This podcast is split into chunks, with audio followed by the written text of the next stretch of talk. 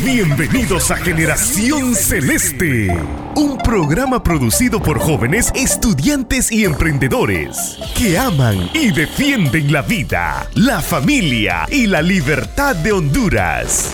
Desde hoy, únete y quédate con nosotros. Comenzamos.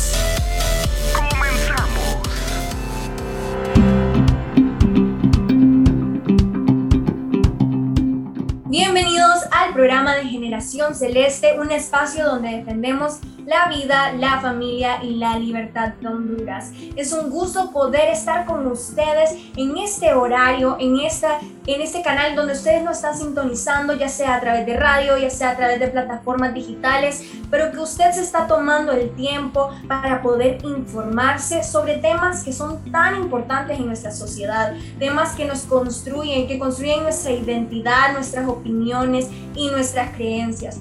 Hoy, junto a un increíble equipo, vamos a hablar sobre un tema que fue bastante controversial el año pasado y que causó bastante revuelo en redes sociales. Así que les voy a presentar a nuestro equipo. ¿Cómo estamos, Arturo?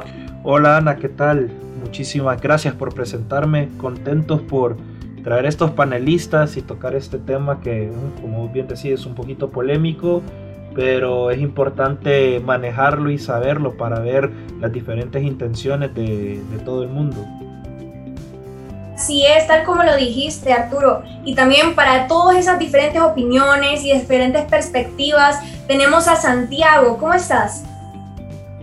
Hola, estoy muy muy bien, la verdad muy feliz de encontrarme una vez más en este programa de radio. Este, los invito a que se queden escuchándonos sobre este tema muy muy interesante. Correcto, este es un tema que, que, la verdad a todos nos puede, todos podemos escuchar de ellos, todos podemos por lo menos decir que estamos un poco informados y si no, aquí le vamos a presentar todas las ayudas, todas las claves necesarias para poder usted estar preparado cuando le hablen de este tema. Y para eso tenemos desde una perspectiva médica, desde una perspectiva científica, a Daniel, ¿cómo estás?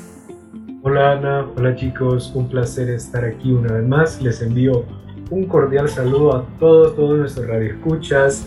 Definitivamente estoy emocionado de poder seguir con ustedes en nuestra radio celeste. El tema de hoy viene bien picoso, viene muy interesante.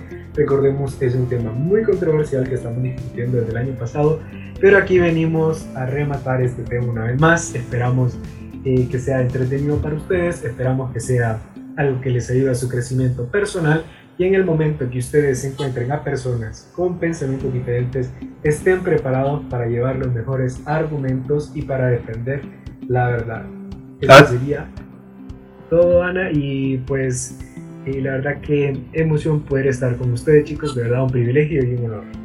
Así es, Daniel, muchísimas gracias eh, por ese pensamiento que tenés, porque al final de la hora lo que estamos haciendo es informar eh, este tema, como tiene varias ramas eh, de, la ciencia, eh, trajimos a especializados en cada rama y para complementar este tema, también trajimos a un estudiante de, Derecho, Marci Zúñiga.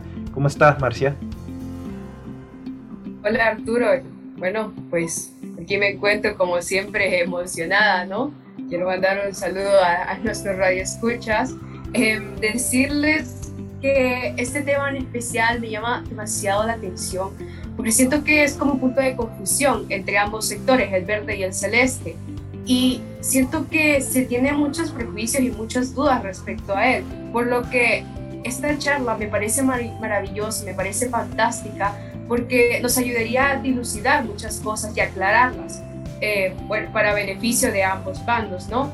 Pues nada, eh, decirles a todos que pues yo mejor me voy poniendo cómoda porque se viene una charla muy amena eh, y muy entretenida y pues en nuestras redes escuchas que jalen unas papas porque esto se va a poner muy bueno.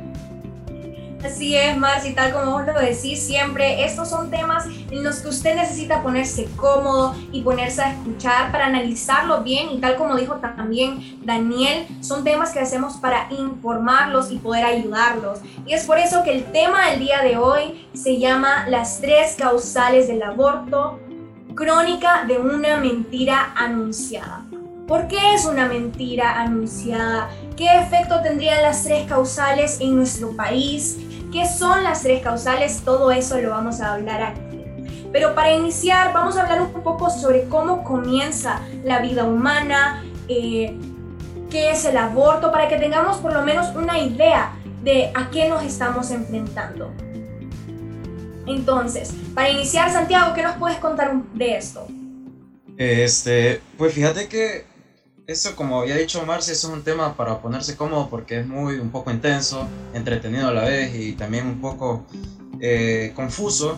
Eh, para que las personas entiendan, este, aquí nosotros vamos a hablar de lo que es el aborto en sí. Pero para saber qué es eso, primero tenemos que saber cuándo comienza la vida humana. Así que, mira, para no hacerlo tan largo y tratar de, dar, de decirlo digerido para que las personas entiendan, la vida empieza desde el momento de, desde la concepción, cuando se une el espermatozoide con el óvulo y forman 46 cromosomas. Eso quiere decir que después de una, de una relación sexual, eh, el producto de esa relación sexual va a salir lo que es un feto, un embrión, y eso se traduce a vida humana. Entonces, no hay ninguna prueba científica que diga lo contrario, más que, más que se sigue confirmando cada año que sigue siendo desde la concepción que comienza la vida humana. No hay otra cosa que diga lo contrario. Podrían haber muchas ideas, mucho, muchas opiniones diferentes y todo eso, pero jamás va a haber un estudio que diga lo contrario a que la vida no comienza en la concepción, sino que comienza a los seis meses dentro del útero o comienza a los tres meses, sino que comienza en la concepción o fecundación. Correcto, Santiago. Fíjate que he visto que al día de hoy en redes sociales lo que se intenta hacer es poner el inicio de la vida conforme al comienzo de una etapa del desarrollo humano en sí. Hay algo muy importante que mencionaste que es eh, básicamente cómo se inicia la vida, de dónde viene esta eh, fuente, por decirlo, y es de los gametos humanos. Muchas personas dan opiniones muy controversiales, fuera de lugar, en redes sociales, en relación, por ejemplo, a los espermatozoides o en relación a la menstruación. Eh, entonces hay, hay algo que debemos de entender que a nivel microscópico esto ya nos lleva a un nivel genético, algo que forma parte de nuestro genoma humano, algo que ya pues no se queda como eh, tan superficial. Entonces, ¿qué es lo que quiero decir con esto? Que cuando nosotros hablamos de concepción, cuando hablamos eh, de la fecundación, de lo que estamos hablando básicamente cómo se une un óvulo femenino a un eh, gameto masculino, que es un espermatozoide.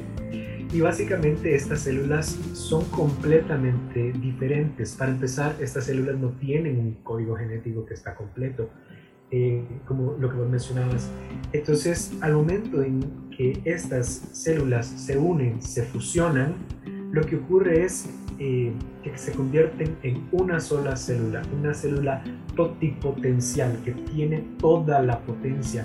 No hay tal cosa como una célula totipotencial, la célula eh, más con la capacidad de especializarse más. Entonces aquí ya vemos que es completamente diferente a un óvulo o a un espermatozoide por sí solo, ya que aquí nosotros podemos ver que es un individuo único, es un individuo irrepetible e incluso de esta nueva célula totipotencial que existe, vemos que comienzan las divisiones celulares.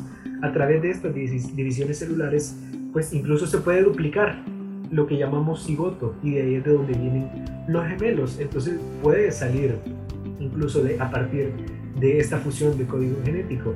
Y esto no es en base a nuestra opinión, esto no es en base a cosas que nosotros nos estamos inventando. Al contrario, el padre del genoma humano, quien es un genetista que se llama Francis Collins, él ha estudiado completamente el genoma humano, lo que conforma como seres humanos, y nos dice la vida del ser humano comienza en este punto, porque aquí nosotros ya tenemos a un individuo que su código genético lo define como un ser humano. Entonces, ya, bueno, esto obviamente porque nosotros vemos que al terminar los nueve meses o durante este proceso es un humano, no es que pertenece a otra especie y luego se convierte en humano.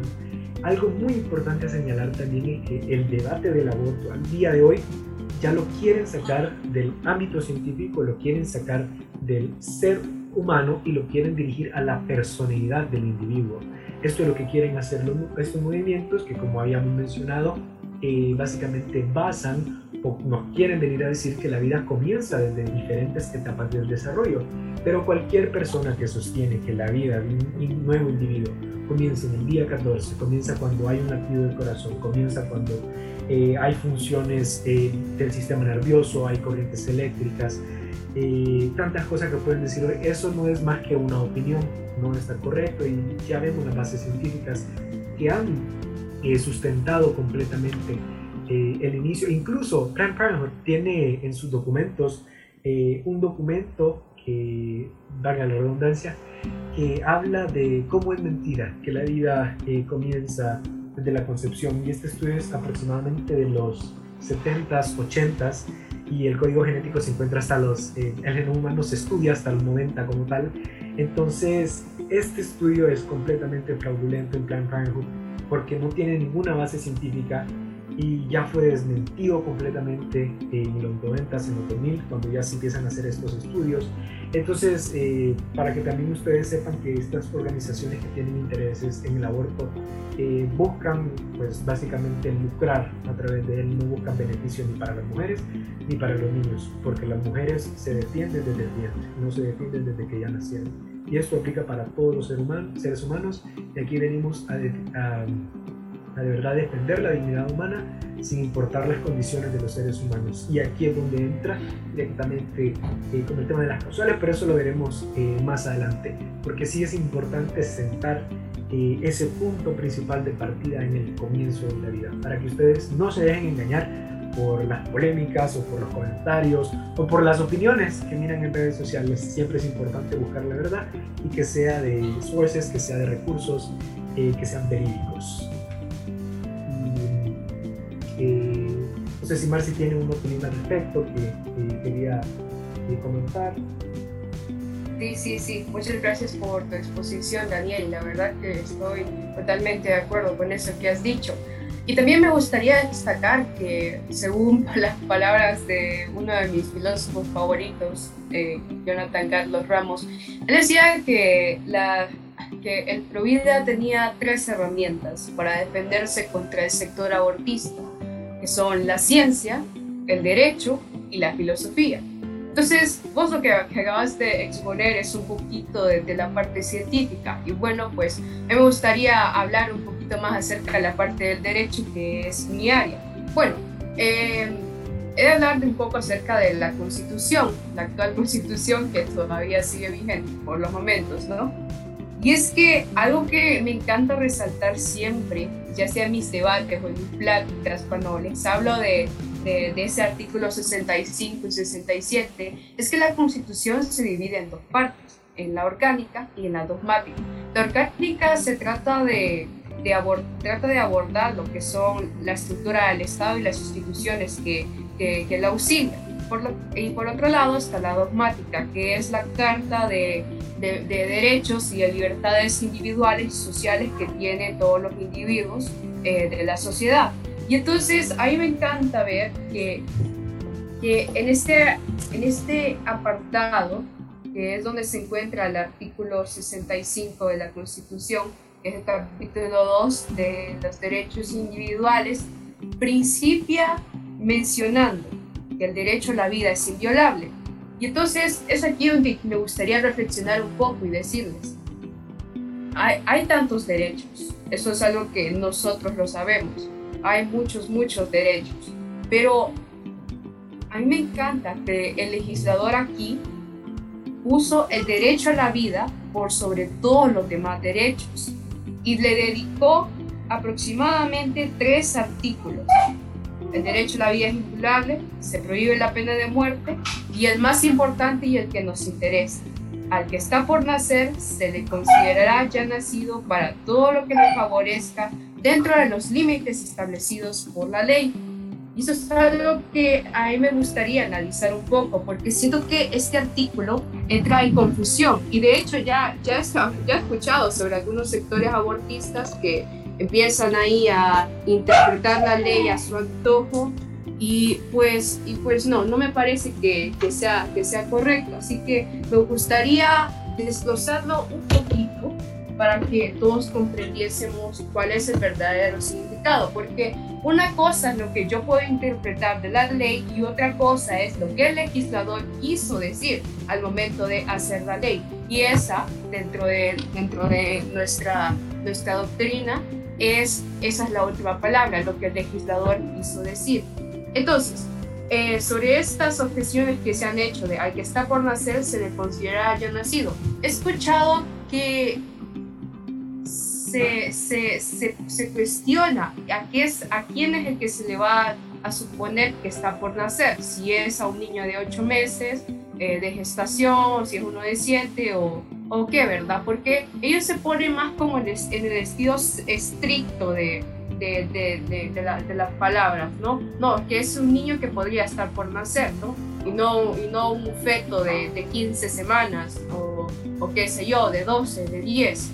Pero el legislador aquí, eh, si nos damos cuenta, pues, pues eh, no quiso decir que, que, bueno, solo un niño de 7, 8 o 9 meses es lo que es lo que eh, es el que tiene derecho a la vida. Y esto lo vamos a ver en, las leyes que le subsidian la Constitución o en las leyes secundarias como por ejemplo el Código Civil en el artículo 54 en adelante, si mal no estoy, o en el Código de la Niñez, en el artículo 12, y que ese lo voy a citar textualmente, que dice que todo ser humano tiene derecho a la vida desde el momento de la concepción, y el Estado protegerá este derecho mediante la adopción de medidas que sean necesarias para que la gestación, nacimiento y desarrollo ulterior de la persona resalto este último hecho porque aquí la ley implícitamente está aceptando que el, que se acaba de concebir es una persona,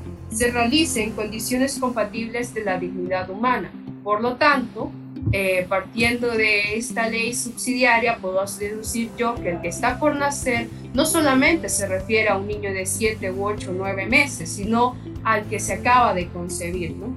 Ok, entonces eh, sigamos. Ah, para todo lo que le favorezca dentro de los límites establecidos por la ley. Entonces, ¿a qué se refiere con esto de para todo lo que le favorezca? Y es que es verdad, eh, en el derecho civil nosotros vamos a ver que eh, el no nacido eh, tiene derechos, pero para lo que le favorezca, por ejemplo, una herencia, ¿no? Él puede ser garante de una herencia. Eh, gracias, a, gracias a este artículo. Y, y, pues nada, eso es lo que me gustaría detallar. No sé si alguien tiene algo. Gracias, Marci.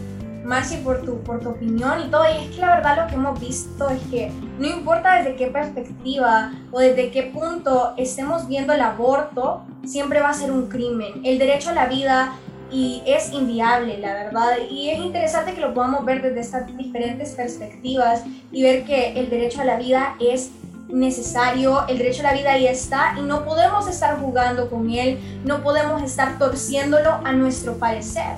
Y eso es lo justo lo que las tres causales quieren hacer, ¿no? Eso es lo que quieren, que lo veamos de que es algo correcto, porque le dan cierto tiempo o tienen diferentes, eh, por ejemplo, diferentes puntos que quieren llegar hasta el sentimentalismo de las personas. Entonces, tenemos que hablar un sobre qué son estas tres causales y cuál es su motivación de por qué tenemos que legalizarlas e implementarlas en nuestros países, porque ya sabemos que muchos países de, por ejemplo, podríamos decir de primer mundo ya la tienen legalizada, pero ¿por qué insisten tanto en que países como Honduras, ¿por qué, existe, por qué insiste tanto la ONU que en países como Honduras estas, eh, estas tres causales se tienen que implementar, como vimos el año pasado. Esto fue algo que pasó en el Congreso, que se habló del tema y de verdad que, ¿por qué Generación Celeste habla de estos temas? ¿Por qué queremos eh, explicar qué son las tres causales y por qué no deben de ser implementadas en Honduras? Arturo, ¿qué nos puedes decir de esto? Eh, básicamente lo, que, lo que quiere hacer la ONU es meter las tres causales para legalizar el aborto en países que son un poco más conservadores como Honduras por el simple hecho de que quieren expandir su agenda, por llamarla entre comillas, globalista, eh, para satisfacer las necesidades de, gente con dinero. ¿A qué me refiero con esto? Por ejemplo, se quiere reducir eh, la población humana porque ahorita hay un gran problema con los recursos naturales. Y entonces uno, uno de los puntos fundamentales para reducir la, la población humana es el aborto, porque entre menos personas nazcan, menos personas hay en la Tierra y más recursos se pueden salvar. Entonces esa es una, una gran problemática. Y ahí es donde vienen otros, otras cosas de, de, esa agenda globalista, de la Agenda 2030, que es como aprobar el matrimonio homosexual, porque así ya no te puedes reproducir, y, y un montón de otras cosas eh, que se salen un poco del tema, pero básicamente la ONU eso es lo que quiere hacer. Eh, legalizar el aborto en los países que hacen falta, que son como siete, ahí está Honduras, está El Salvador, no recuerdo los otros cinco, pero es para reducir eh, el consumo de recursos naturales en, en, la tierra.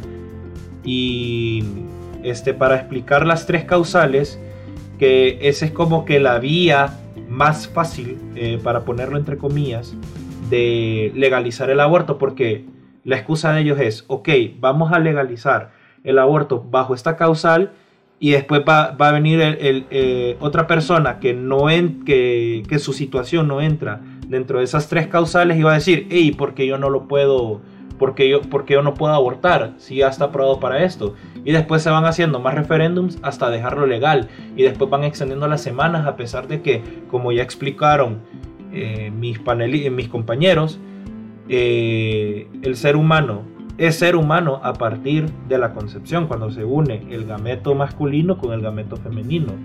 Pero eso es básicamente lo que quiere hacer la ONU, como te digo, en países un poco conservadores, así como, como Honduras.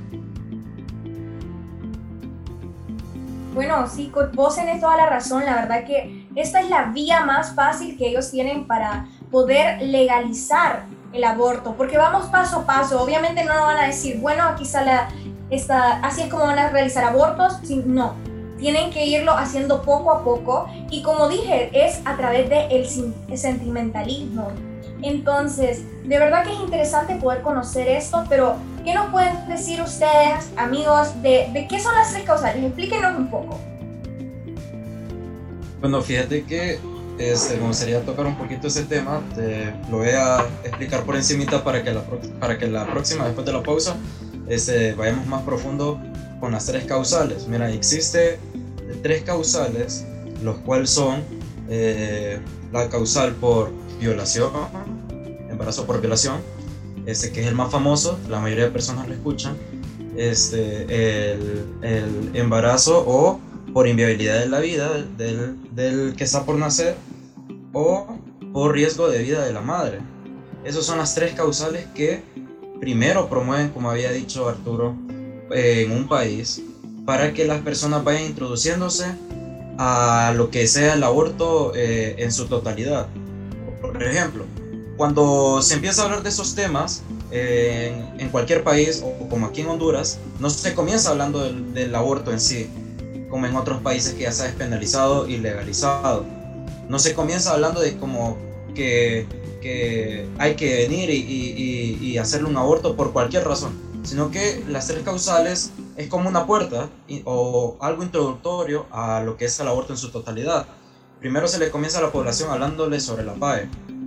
Después se le comienza hablándole sobre las tres causales y por qué serían necesarias. Empiezan con ese discurso, del discurso más famoso de que hay que se ocupan las tres causales para que las mujeres embarazadas por violación puedan este, abortar y no tener ese no tener ese esa, esa carga encima.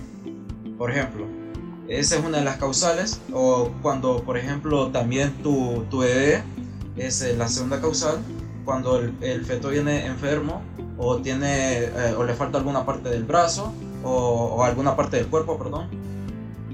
Viene la madre con esa causal, viene y lo puede ir, puede terminar con la vida de o puede decirle al doctor que termine con la vida del, del, bebé solo porque venía enfermo. Imagínense qué pasaría con un bebé que tenga síndrome de Down o que tenga o que le falte un brazo. Si la madre no lo quiere, va a una clínica y lo aborta.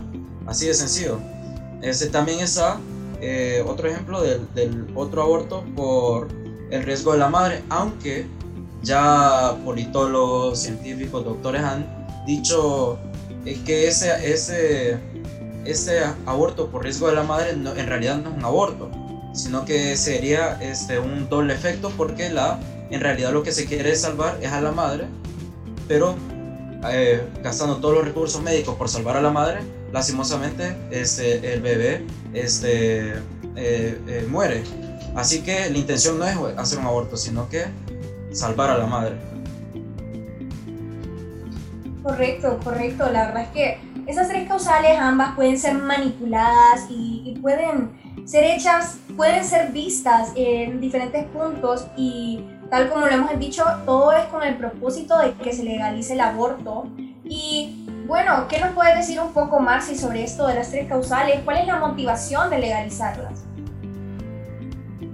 Pues mira, no, eh, fíjate que el otro día estaba escuchando una, una plática sobre un, sobre un que me hizo, bueno, en mi opinión hizo una plática magistral sobre, sobre esto y pues concluíamos en que efectivamente esto de que nada más son tres es nada más un, caballo de Troya para, para legalizar el aborto completamente. Y decirte que luego de haber hecho un estudio, eh, justamente cuando me preparé para un debate con Santi, pues nos dimos cuenta de que, de que de hecho la, hay una causal que, bueno, esa causal como que abre muchas posibilidades para abortar y es la causal salud, ¿no? Y es que no todos conocemos cuál es la definición de salud integral de la OMS, ¿no?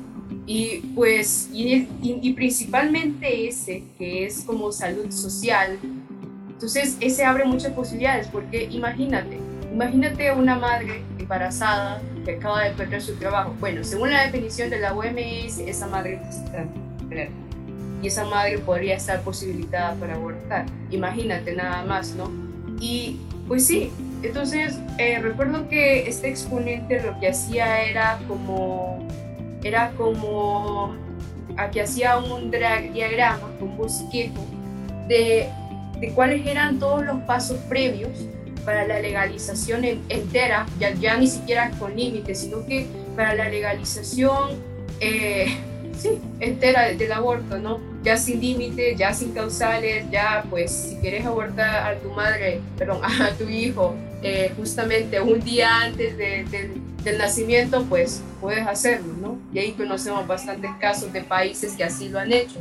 Entonces, decirte que eh, esto es algo que no solamente es desconocido para, para, para, para, nuestro sector, sino también creo que el sector más ignorante respecto a esto es el sector aborto, porque creo que, porque al menos los que yo he conocido, pues solo apoyan causales. Ellos, al menos yo nunca he visto a, uno que, que diga que quiere, que quiere esto que acabo de escribir, ¿no? la legalización entera del aborto sin causales, sin límites y sin nada, ¿no? Pero es que viven engañados, porque todo esto, todo esto, todo esto no responde a sus intereses, ellos nada más son como, como marionetitas, todo esto responde a intereses mucho mayores de grandes empresas como, como, como la multinacional Planned Parenthood que se lucra, que nosotros sabemos todos los millones que gana con, con estos abortos que se realizan.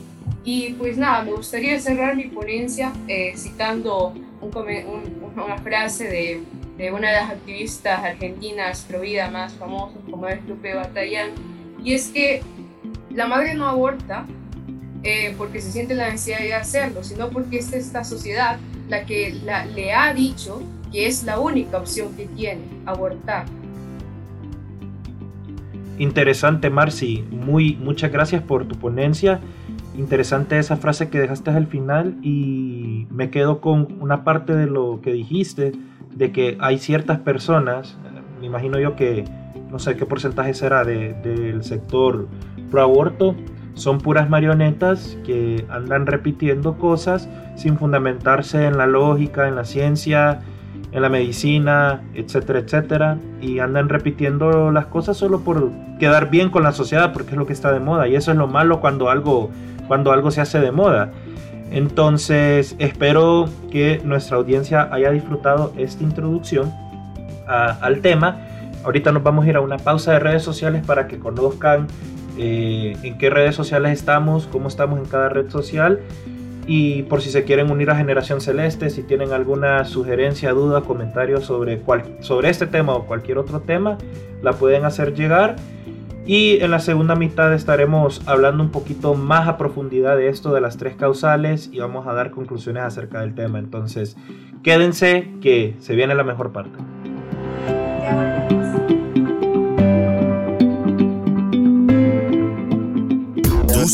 Generación Celeste.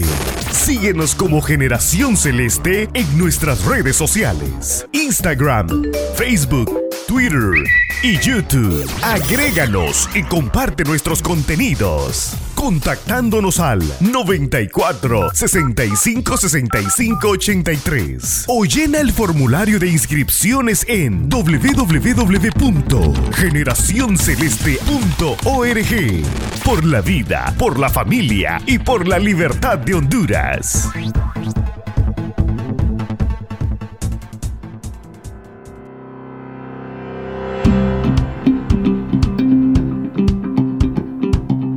Regresamos, queridos oyentes. Es un placer para nosotros poder seguir con ustedes hablando de este tema interesantísimo. Así que ahorita vamos a continuar hablando sobre las tres causales del aborto. Y para retomar un poquito de lo que estábamos hablando en el bloque anterior, pues quiero resaltar algunas cositas muy importantes, por ejemplo lo que mencionaba Arturo, estamos poniendo la agenda verde por sobre la dignidad humana. Eso es algo muy importante que se debe tener. Ojo, al día de hoy, ¿quién de ustedes no ha visto o no conoce algún amigo que sea vegano, algún amigo que sea vegetariano, los nuevos restaurantes que están abriendo en los centros comerciales? Yo personalmente nunca he ido a un restaurante vegano, sin embargo, siempre uso recetas veganas para lo que cocino porque créanme que se gasta mucho menos, mucho más fácil, mucho más fácil porque usan cosas que uno siempre tiene a la mano. Pero la importancia de esto es también ver eh, cómo están queriendo utilizar esta estrategia, lo que se conoce como la ventana de Overton, que básicamente van sensibilizando a la población, están jugando con nosotros. Lo que quieren hacer es que nos dicen, esto es algo que ustedes pueden aceptar, algo justificable. Esas son las tres causales. Algo que nos digan no se ve tan mal, pero eh, algo que definitivamente tenemos que estar pendientes, qué es lo que nos están diciendo. Incluso si nosotros estamos discutiendo, debatiendo o simplemente hablando de este tema, si nosotros aceptamos las tres causales, automáticamente ya perdimos la discusión porque aquí estamos aceptando que es, eh, que es justificable un aborto y esto es pues, básicamente de lo que se trata. Entonces, principalmente yo les quería hablar de esta eh, causal que mencionamos por la salud de la madre.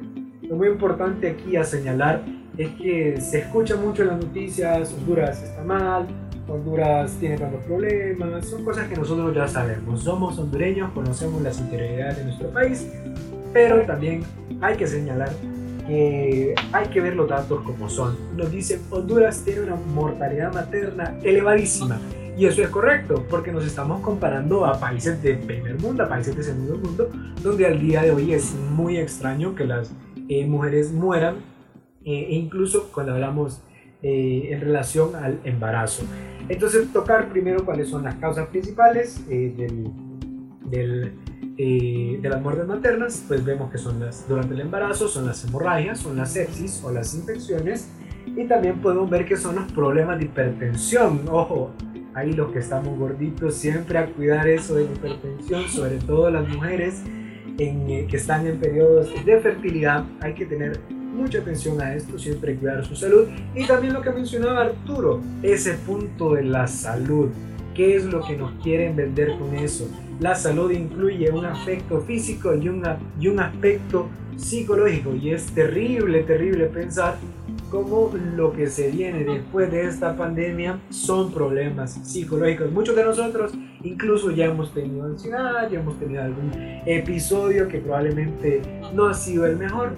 Y siempre es muy interesante tener este punto en, en mente. Algo que también se habla es del aborto terapéutico. ¿Qué significa esto? El aborto como una terapia, el aborto como una solución, como un tratamiento. Y eso es algo completamente erróneo, porque no podemos decir que es salud el asesinato de un ser humano. Esto hay que ponerle mucho ojo, mucho, mucho ojo. Hay situaciones del embarazo que implican un riesgo y deben de ser eh, transferidas o deben de ser eh, colocadas en un nuevo nivel de atención integral. Esto que se refiere que muchas mujeres en nuestro país viven en comunidades rurales. Y cuando nosotros vemos que hay ciertas complicaciones del embarazo, lo correcto es referirlas a centros que sean más especializados. Pero esto, como nosotros sabemos, muchas veces no se hace. Y las mujeres terminan eh, teniendo sus hijos en las casas, terminan con la partera, terminan en lugares que probablemente no tienen las mismas condiciones. Entonces, como ciudadanos debemos de buscar que las mujeres tengan esas condiciones favorables. También recordar el aborto cuando hay la, la, salud de la mujer, eh, cuando hablamos en relación a una causal, incluso la OMS eh, ha dicho que no hay ninguna situación por la cual eh, si a la mujer no se le hace este aborto es muy seguro que va a morir. Y si hablamos de seguridad eh, en porcentaje de muerte, probablemente un embarazo represente una posibilidad eh, para poder, eh, una posibilidad de que la mujer muera, pero si hablamos de un aborto es 100% seguro de que el niño va a morir. Entonces se ha abierto mucho este debate, hablamos incluso de la viabilidad, incluso hablamos eh, de las violaciones. Son temas que están latentes, están candentes y están esperando que personas como nosotros alcemos la voz, porque créanme que si no, nos van a comer el mandado, como dicen por ahí.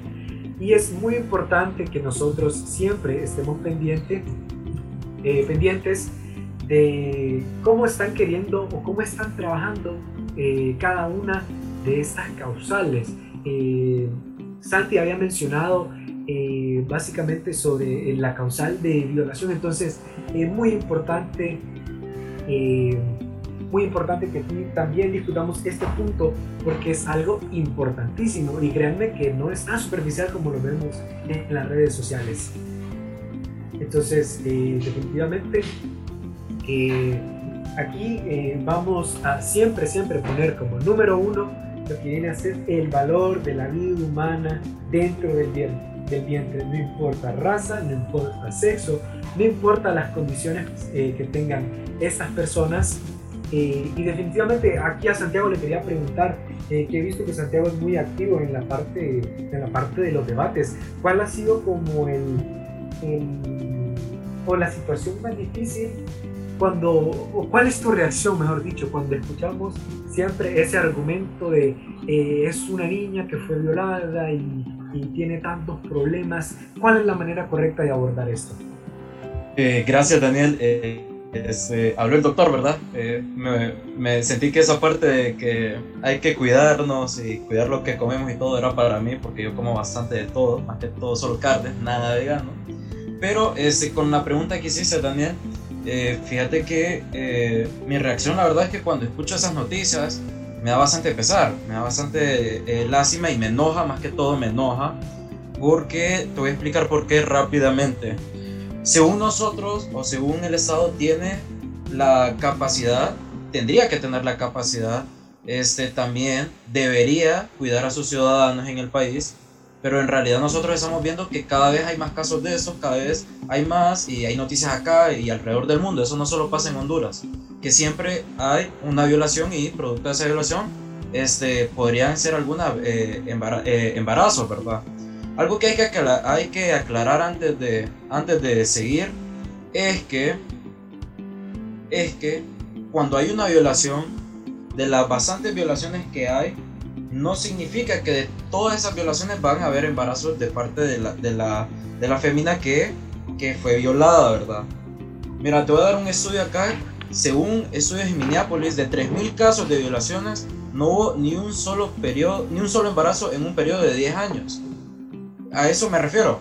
Hay mucha gente que hoy en día este, se está creyendo el discurso de redes sociales, se está creyendo el discurso de otras personas que vienen y dicen que que hay que aceptar, hay que, hay que legalizar el, aborto por violación por esas niñas o por esas mujeres que han sido violadas y vos quedas como, ok, pero violación es una cosa y, y producto de una violación es otra, o sea, el embarazo por una violación. Eh, vemos esos estudios de Estados Unidos, de Uruguay, de en Honduras no hay esos estudios, pero en España, en Europa, en países un poco más avanzados donde hay estadísticas, que en realidad de todas las violaciones que hay, casi ni uno termina en, embarazo. Hay, hay, diferentes, hay diferentes factores que impiden eso. Como por ejemplo, tal vez el, el, violador en realidad este, eh, usó algún objeto. Lastimosamente es feo de decirlo, pero eh, así pasa. Otra cosa es que es un estado fallido cuando pasa eso, diría yo, ¿verdad? Siendo un poquito extremista. Porque, ¿cómo podemos nosotros, o cómo el gobierno, o cómo el Estado, podemos hacer eh, o podemos evitar que, que esas violaciones pasen? Violaciones, tenemos que aclarar, siempre van a haber. Siempre van a existir, siempre eh, van a existir en todo el mundo, la verdad. Pero, ¿qué pasa? Tenemos nosotros, o el gobierno como responsabilidad, tiene que venir y poner sociólogos, perdón, tiene que poner psicólogos, tiene que poner trabajadores sociales, tiene que ir a hacer estudios de campo en los lugares donde se presenten esas violaciones. Ver eh, con quién viven eh, las niñas que están ahí, este, cómo viven, eh, su clase social también eso influye bastante. Si es un barrio, una colonia, una residencial. Porque el incesto pasa en la mayoría de las... las violaciones son incestos la mayoría de veces. Entonces, ¿qué pasa con eso? Tienen que ir todo eso a hacer estudios de campo para venir y saber cuáles son los factores que causan una violación o incesto. Por ejemplo, la mayoría de violaciones no son como en, las películas que vienen y, salen así, que se roban a la mujer, se la llevan un carro, hay una persecución y aquí y allá. No, no pasa así la mayoría de veces. La mayoría de veces es dentro de la casa, dentro de la familia incluso, o el vecino incluso también. Entonces, eh, creo que Ana quería comentar algo rapidito sobre esta parte. No, nada más decir de que es lamentable ver cómo se usa esta situación tan crítica, tan devastadora que, como vos dijiste, Santiago, es triste leer noticias de mujeres, de niñas que son violadas. Es triste. Y en un país como el de nosotros, esto es una noticia que podemos ver casi todos los días y de verdad que como generación celeste nosotros tratamos de luchar contra esto, tratar de, de ver cómo ayudamos también a todas esas personas, pero no es correcto que usemos esta situación tan crítica para, para defender el aborto, porque eso no es una solución ni para las niñas ni para la madre. De verdad que es devastador ver cómo las personas que, que, se, que opinan como los pro aborto pueden usar esto eh, y no tomar conciencia de cómo esto afecta psicológicamente a esas niñas, a esas mujeres, pero que también como dijiste que son casos extremadamente raros y que debido a este argumento es a base del sentimentalismo y que eso no puede no puede ocurrir de esta manera. Tenemos que poner un alto a este tipo de opiniones. Correcto, Ana. Fíjate que algo que también yo reflexionaba de lo que decía Santiago es, eh, hay muchas violaciones que son por incesto, eso es, eso es correcto, es una realidad que difícilmente, eh, te, perdón, tristemente se vive. Y algo también es que decir, una vez me dijeron, el aborto es una medida populista, porque, eh, porque no, perdón, brindar el aborto es una medida populista porque no resuelve nada.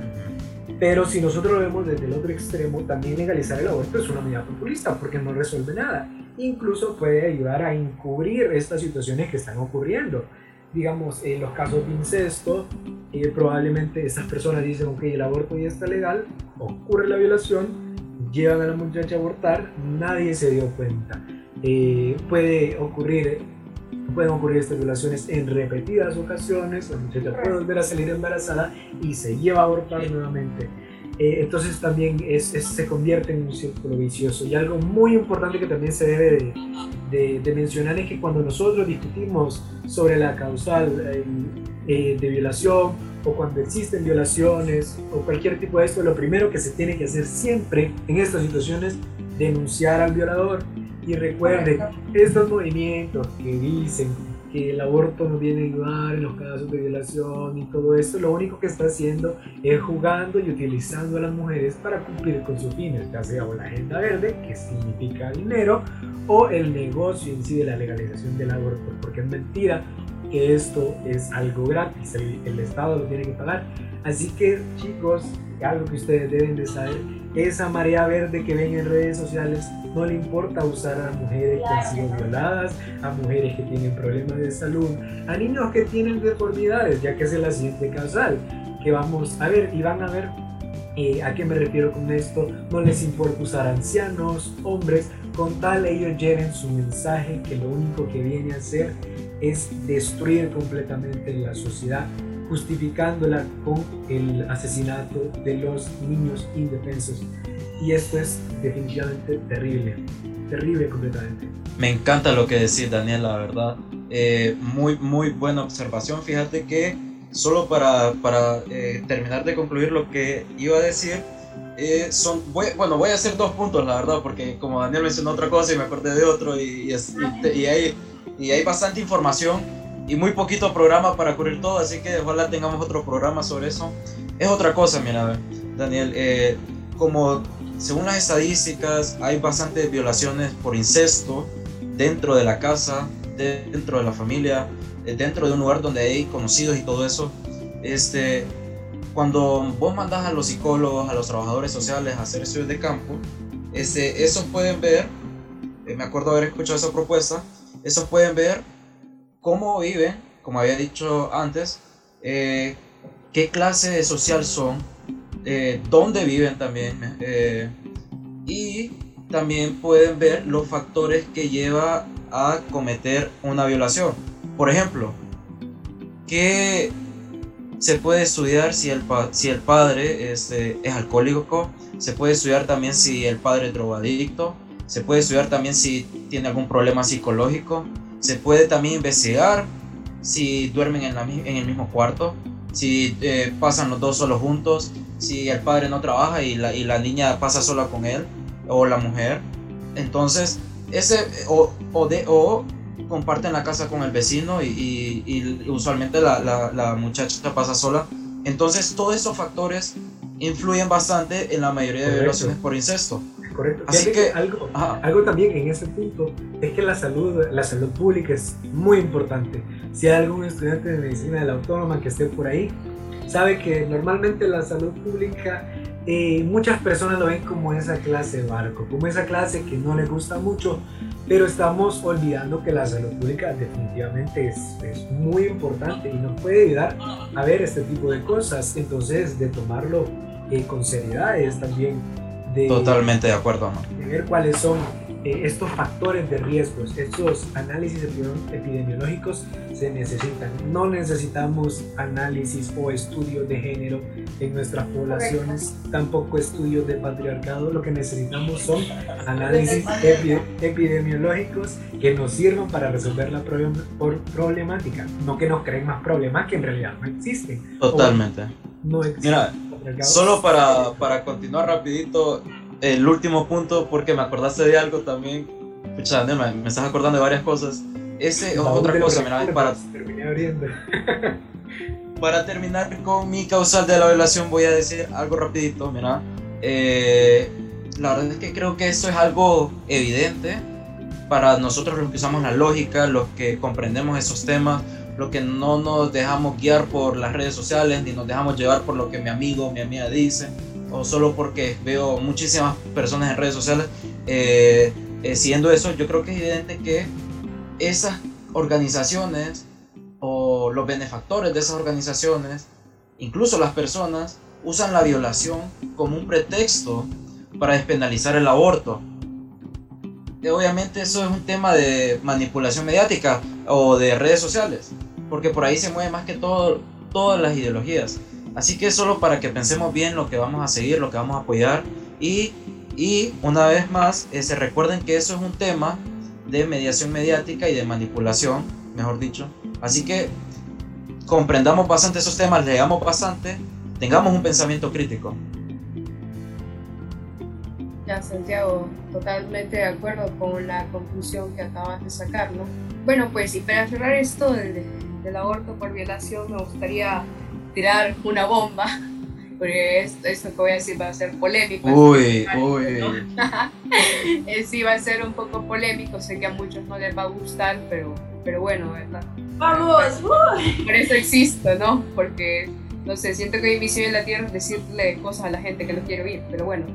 em, decirles que esto de esto no es realmente una conspiración nuestra de que, ah, con el aborto por violación pues van a quedar impunes muchas violaciones, ¿verdad?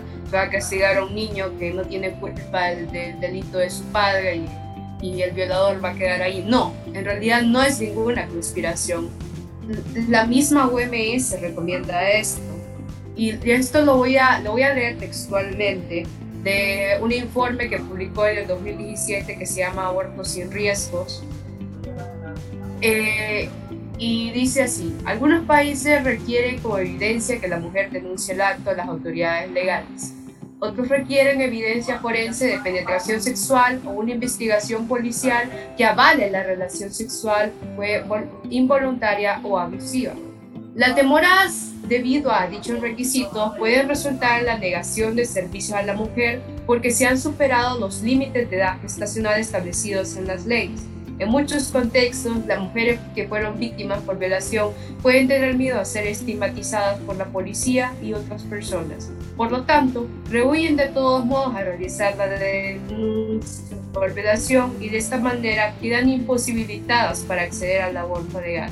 Cualquiera de las dos situaciones puede llevar a la mujer a recurrir a servicios clandestinos e inseguros para finalizar con su embarazo.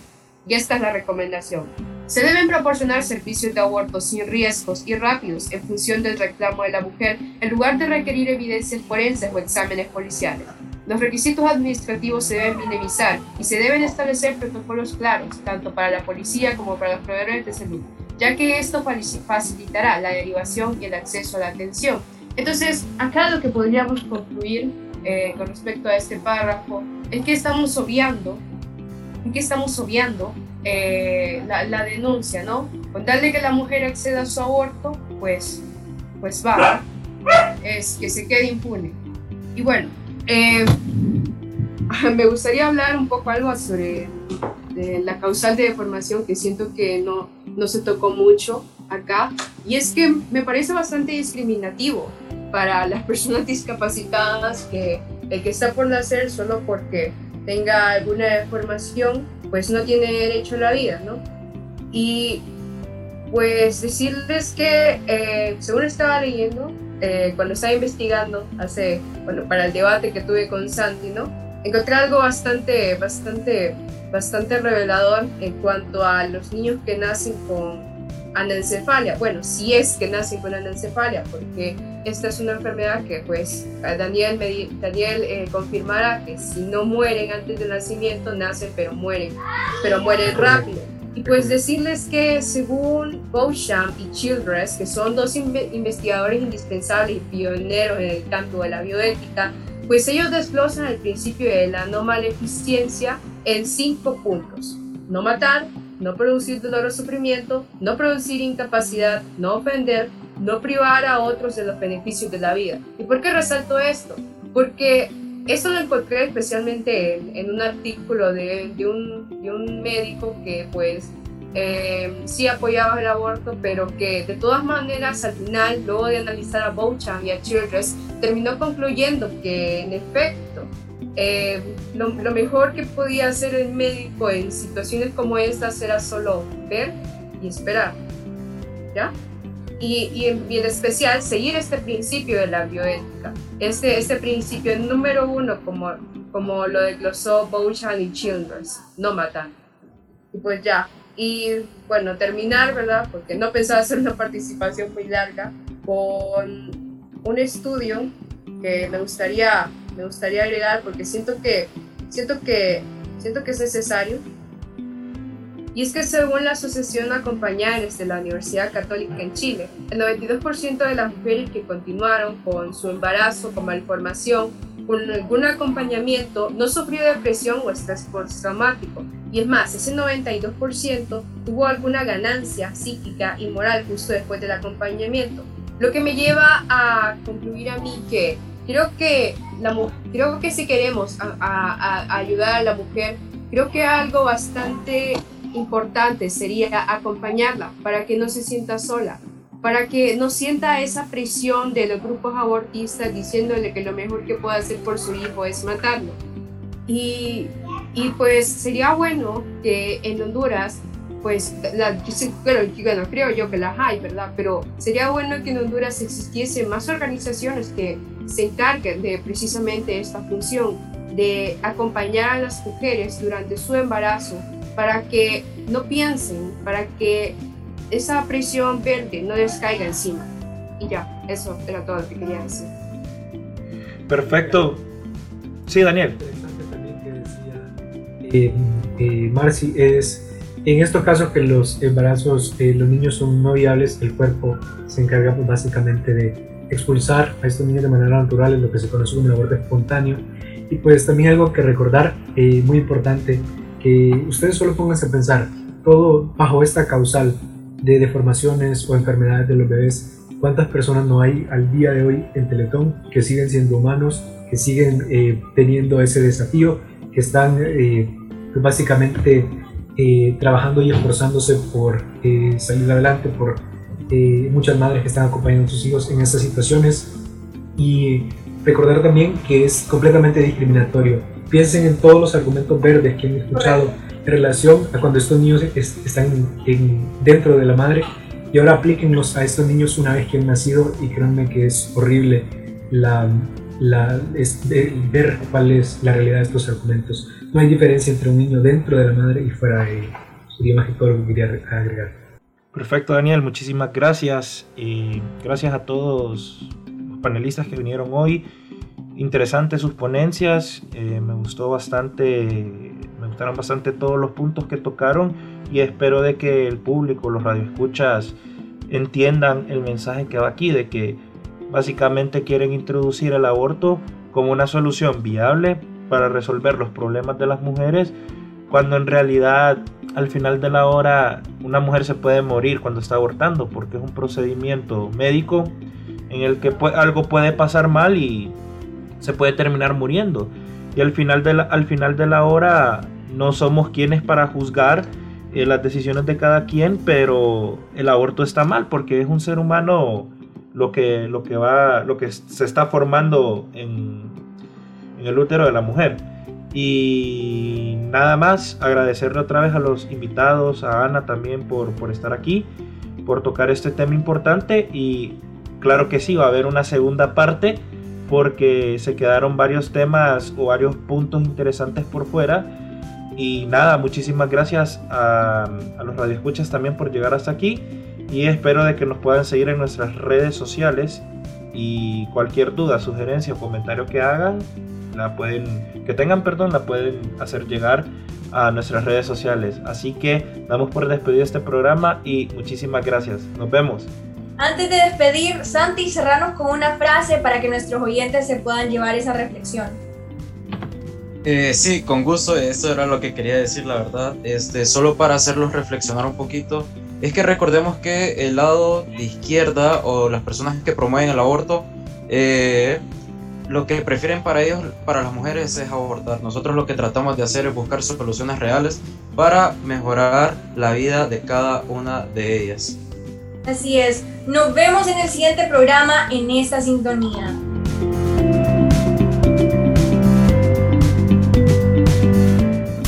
hemos presentado Generación Celeste. Escríbenos y sé parte de este movimiento a través de nuestras redes sociales como Generación Celeste o contáctanos al teléfono 94 65 65 83. Gracias por tu sintonía.